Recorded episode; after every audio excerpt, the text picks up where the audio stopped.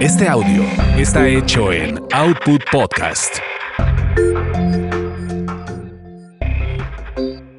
Las chicas listas revisan, planifican, emprenden y sobre todo toman buenas decisiones. Bienvenidos a Las chicas listas, un podcast de finanzas cotidianas y desarrollo laboral con Ivonne Vargas y Verónica García de León.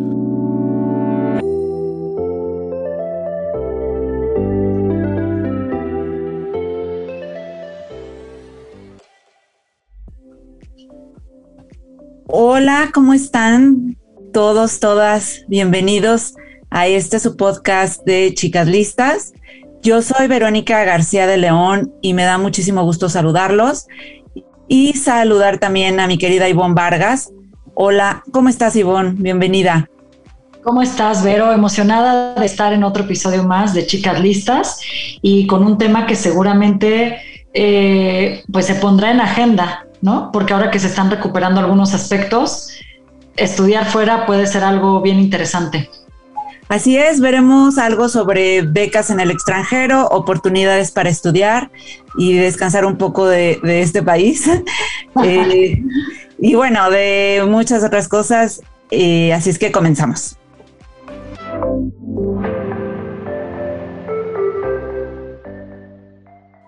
Las chicas listas cuidan sus carreras. Aprende a ascender y enfocarte en tener el trabajo que deseas.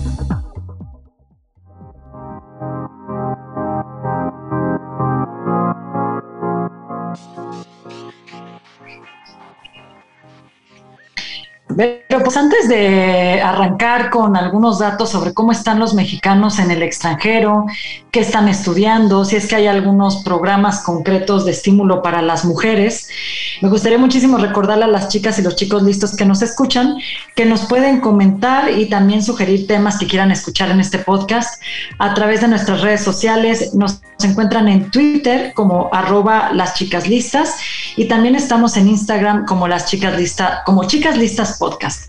Chicas listas, podcast. Porque por ahí si se me va el artículo, puede ser que no nos van a encontrar y no es eso lo que queremos. Así es. Pues sí, también eh, comentarles que las plataformas para escuchar el podcast, además de Spotify, eh, también está en Apple Podcast y Google Podcast.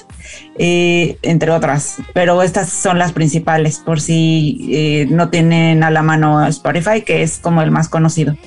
Y bueno, pasando a la materia, al tema que, nos, que nos tiene aquí en este día, este, es un tema interesante este de, de estudiar en el extranjero, Ivonne, porque leyendo una nota que, por cierto, tú escribiste.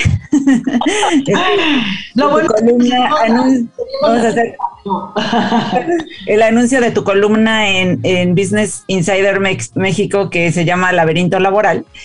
Eh, mencionas que nosotros éramos un país que antes de la pandemia exportábamos 18 mil estudiantes al, al extranjero. De, supongo que es de niveles ya de educación superior. Y ahorita, o bueno, en la pandemia, esto bajó a 12 mil, que creo que es bastante, ¿no? Bastante fuerte la caída. Fíjate, Vero, que eh, yo creo que este tema de salir al extranjero para prepararte ha tenido como estos movimientos altas y bajas, eh, las bajas particularmente por lo que sucedió con la pandemia. Y sí, la cifra que tú das en concreto es un panorama que se mostró eh, para uno de los países que venía recibiendo muchos mexicanos, que es Canadá, donde estaban en esa línea de 18 mil en los dos años de pandemia bajaron a 12 mil mexicanos presentes en, el país. Y bueno, esta, este, este país, esta economía, como algunos otros, pues bueno, están eh, lanzando iniciativas o reforzando, más bien, esa es la palabra que yo diría, reforzando para poder eh, recuperar ese número de mexicanos, pero inclusive más, ¿eh? en el caso de Canadá, planea llegarse hasta 30 mil personas que puedan ir a estudiar, como tú bien dices, generalmente son programas de post-universitarios, por así decirlos. Puede ser carrera, pero también generalmente son maestrías, algunas especializaciones. Y que esa gente inclusive pueda quedarse para aplicar a una visa de trabajo. Entonces, yo creo que, eh, insisto, es un tema que puede ser interesante para la gente porque no solo queremos salir para, para eh, hacer una especialidad, la verdad es que la mayoría de veces en, estos destinos que son muy punteros para mexicanos, como son Canadá, Estados Unidos, España, pues nuestra intención de alguna manera es ver si podemos agarrar un poco más de experiencia profesional y de quedarnos. Ya hay muchos programas, ya vamos a estar platicando de esto, pero que inclusive tienen eh, una línea de otorgar becas. Hay un programa que se llama Líderes Emergentes en las Américas. Este es un programa que lanzó específicamente Canadá, eh, donde señalaban que, eh, o bueno, donde la meta más bien es otorgar 500 becas anuales para estudiantes latinos de licenciatura y de posgrado que específicamente quieran intercambiar en una universidad pública. Aquí hay que recordarle, vamos a estar hablando de esto a lo largo del podcast, pero que em, pues la verdad, muchas de estas grandes oportunidades se abren en instituciones o en universidades públicas que son de un costo que la verdad te hace pensar muchísimo en, salir, porque te sale hasta más económico a veces que pensar en estudiar un programa de esta naturaleza en una universidad privada en México. Claro, sí es cierto que hay que agregar el tema de los costos de vida y esto, pero pues ahorita vamos a compartir aquí algunos tips que hacen que tu calidad, tu costo de, de vida en esos países pueda disminuir entre un 15 y un 20%. Creo que sí hay muchas cosas que considerar ahorita vamos como, eh, nos vamos por partes, eh, como diría que el destripador. Porque es un tema que a lo mejor hasta nos daría para dos, no sé, pero, pero yo, es que no sé tú, pero en mi plan de carrera, como que sí estuvo o ha estado por, por tiempo esta idea de salir. Entonces, creo que vale la pena ah, de repente hasta aventarnos dos programas eh, hablando de las alternativas que hay, porque sí hay. Pareciera que la, que la pandemia disminuyó, pero es cierto que estos países viven del turismo académico y México es un, un exportador importante de estas personas, tanto para cursos de idiomas, ya dijimos de posgrados, o sea, hasta valdría la pena hacernos dos. Y tenemos un comentario, incluso, eh, Vero, a propósito de, de, asesorías, en este caso específicamente eh, enfocadas en mujeres. ¿Por qué decidimos pues, incluir un poco de mujeres? Porque en realidad también es la población que podría eh, desertar o desilusionarse de querer salir, no tanto porque no haya el, no porque no apliquen, la verdad es que ahí sí, aplicando para un programa en el extranjero, no hay distinción de género. Pero sí son las mujeres las que muchas veces tardan en tomar la decisión porque eh, quizá están en un momento que formaron familia, están en un momento en el que están queriendo un ascenso dentro del trabajo, están con estos movimientos que a veces cuesta tanto lograrlos que se piensan dos veces la opción de salir del país, ¿no? Para, para poder continuar los estudios. Y hay programas muy enfocados a darles esta mentoría, a impulsarlas inclusive en la parte de emprendimiento. Y pues eh, aquí tuvimos el comentario de Bruno Perrón, él es presidente de Class Education Canadá, que es un organismo orientado a asesorarte cuando quieres salir a este país, la verdad es que la asesoría va desde programas, becas, em, cómo presentar un, examen, ¿no? Para algunas eh, universidades, hasta la parte de dónde vivir, cómo vivir, eh, en fin, estos organismos suelen dar una asesoría muy completa. Entonces, pues podemos escuchar a Bruno con este tema.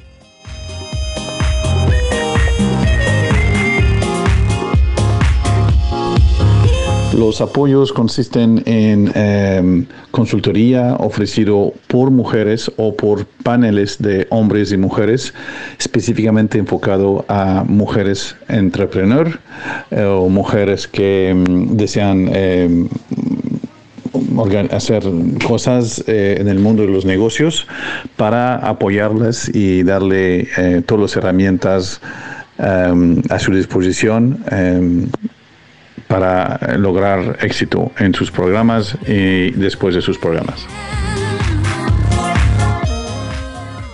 Y esto me, me lleva a pensar que realmente el proceso para salir a estudiar no debe de ser fácil, porque yo también contacté a, un, a una empresa, una institución que se llama Blue Ivy Coach, que da este tipo de asesorías, porque más que asesorías, también te ayudan a aplicar a estas universidades, a los programas eh, de estas universidades y a las becas que se prestan en estas instituciones, porque mm, pues la competencia también está ruda, ¿no? Hay una, una nota que leí, pero de 2017, en donde sí habla de 16 mil mexicanos, los que en ese entonces, en general, no nada más a Canadá, los que en ese entonces, en ese entonces salían y dicen que, eh, bueno, expresa la, el reportero en la nota que uno de los países que, o el primer país que recibe mexicanos es España y creo que es un poco lógico por el idioma, que no hay un obstáculo como tal eh, para, poder irse. A veces el, manejo de inglés puede representar un obstáculo para, para algunos. Y entonces, en segundo lugar, sí está Estados Unidos. Y con, esta como, como esta prioridad que tienen estos países para recibir a, extranjeros, eh, también hay una hay información de que estos países también tienen facilidades para, para apoyar a los estudiantes. O sea, habla de, de sí una predisposición o una facilidad para ir a estos países por el idioma, pero también porque estos países dan facilidades económicas y de apoyos a quienes quieren llegar a, a los países, ¿no?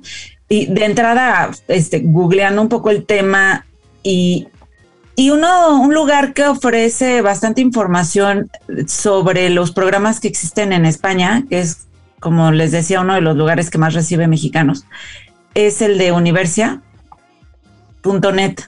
diagonal es. Les compartimos eh, la liga en, la descripción de este episodio. Y bueno, ahí te va segmentando, o te va preguntando qué edad tienes, qué tipo de programa eh, requieres, eh, qué campo de estudio, etcétera, y, te va filtrando todos los resultados. Se me hace bastante interesante. Y también hay muy, bueno, ya nos platicarás un poco de, algunos programas tú, Ivonne, pero sí quisiera mencionar que como los países, los, de los países que tienen buena oferta, además de Estados Unidos, obviamente, este, en Europa está Reino Unido, por ejemplo, la Universidad de Durham, y Países Bajos y mm, Alemania también. Eh, tú nos vas a hablar de, otros programas en concreto que me sonaron bastante interesantes cuando me platicaste de ellos. Fíjate, Vero, que, em, eh, bueno, sí, toda esta información la vamos a estar compartiendo sobre las ligas. Algo que les recomiendo muchísimo es que en los eventos que se hacen al año, para estudiar fuera. Por ejemplo, uno de ellos es MBA Tour, si estás interesado en estudiar una maestría en el extranjero. Eh, y los países van teniendo eventos, bueno, que muchos de ellos inclusive corren de marzo hasta el verano. Ahí pueden eh, participar virtual o físicamente en las pláticas que hay para eh, temas de financiamiento, para aplicar los exámenes, digamos, de, de, admisión a una universidad. Y también pues conocer como que toda la oferta que tienen las escuelas, porque algo importante que tú mencionabas, y aquí lo retomo rapidísimo, es que hay algunas escuelas que tienen programas de atención hacia los estudiantes que representan una minoría y las mujeres entran en esa minoría.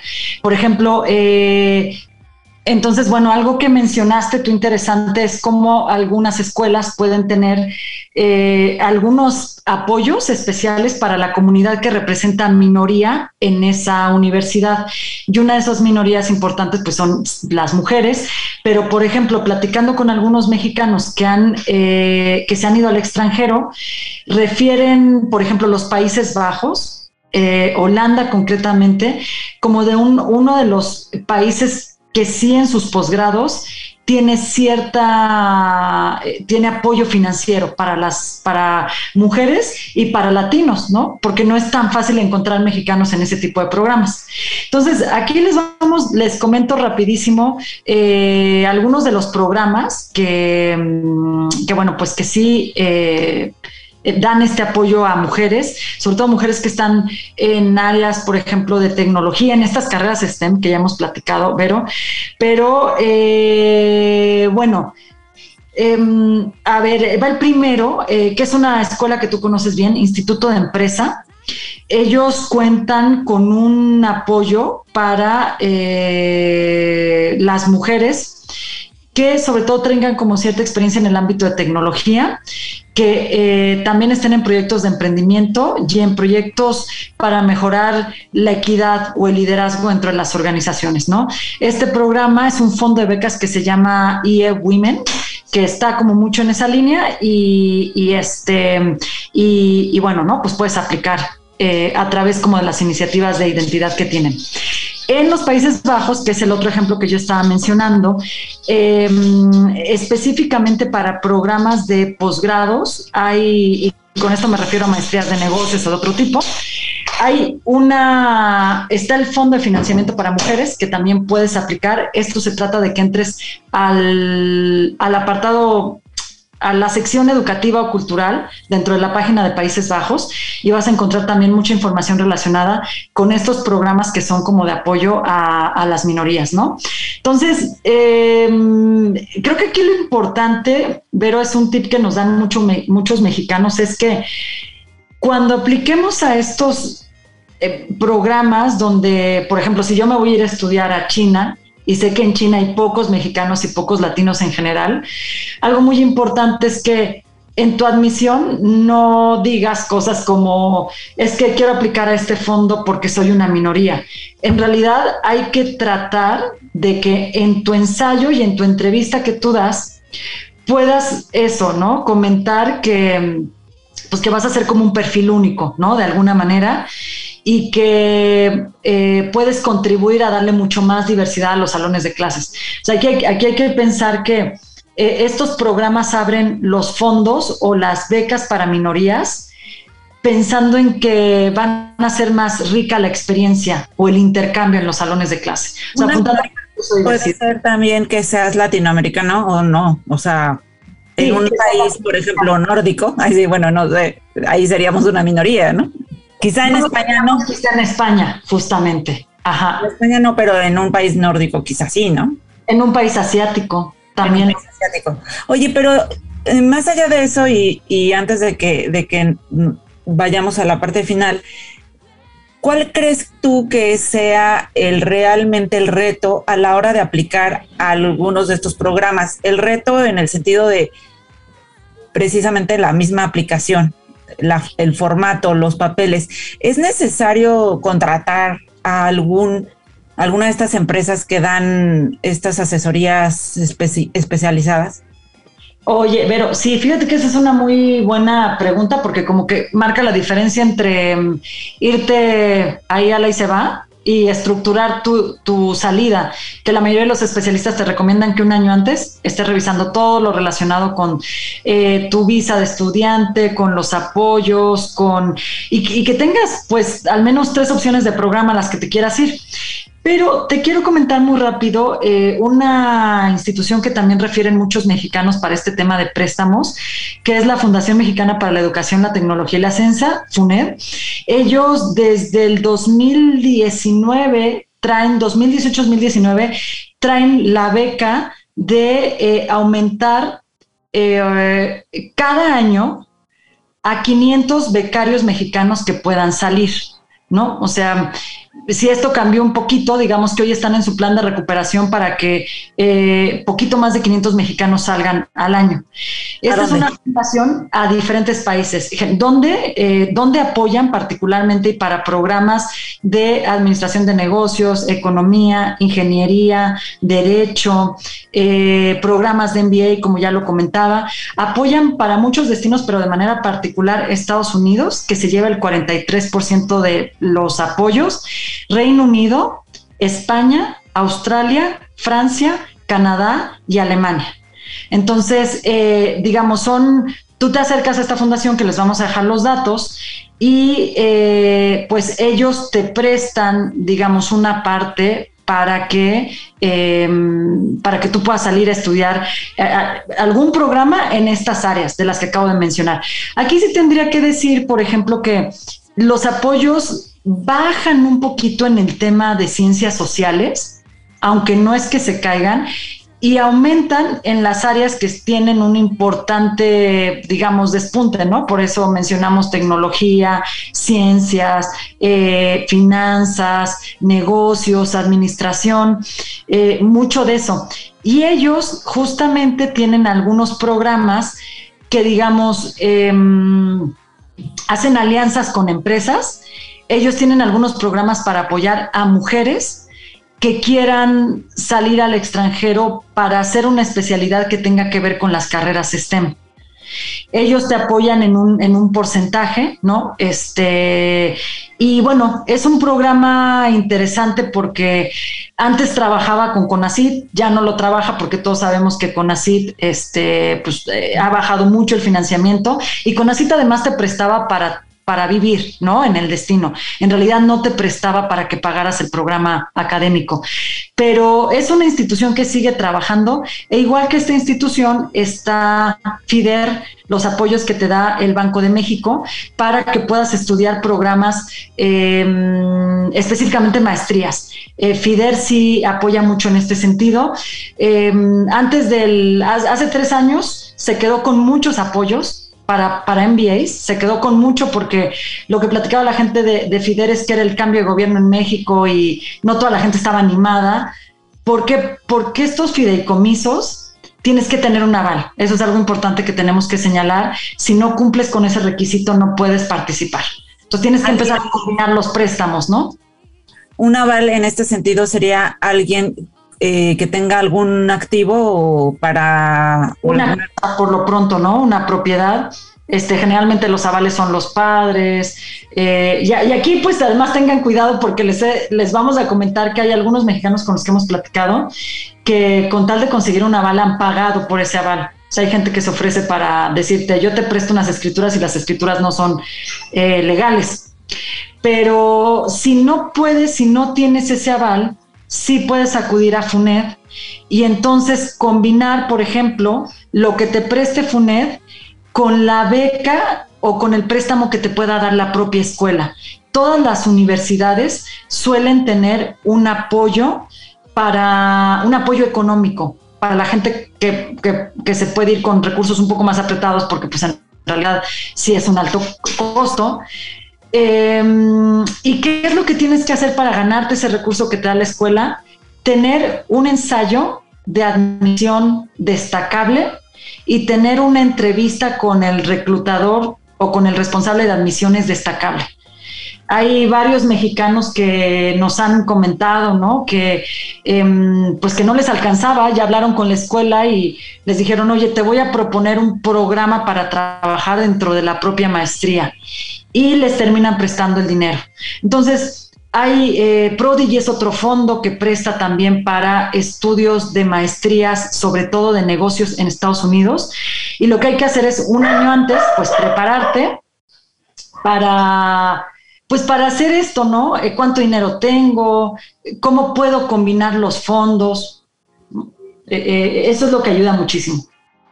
Buenísimo. Pues yo creo que con esto tenemos como una actualización de cómo están ahorita los, los programas, qué países son los que más tienen, pero creo que lo, lo más importante para que quienes están escuchando este episodio puedan tener como información mucho más detallada será ponerles eh, las ligas de estos programas y algunas universidades y algunas plataformas en las que pueden estar buscando información de mucha utilidad para que de pronto decidan este momento, este episodio en su vida, esta etapa, ¿no? De estudiar fuera.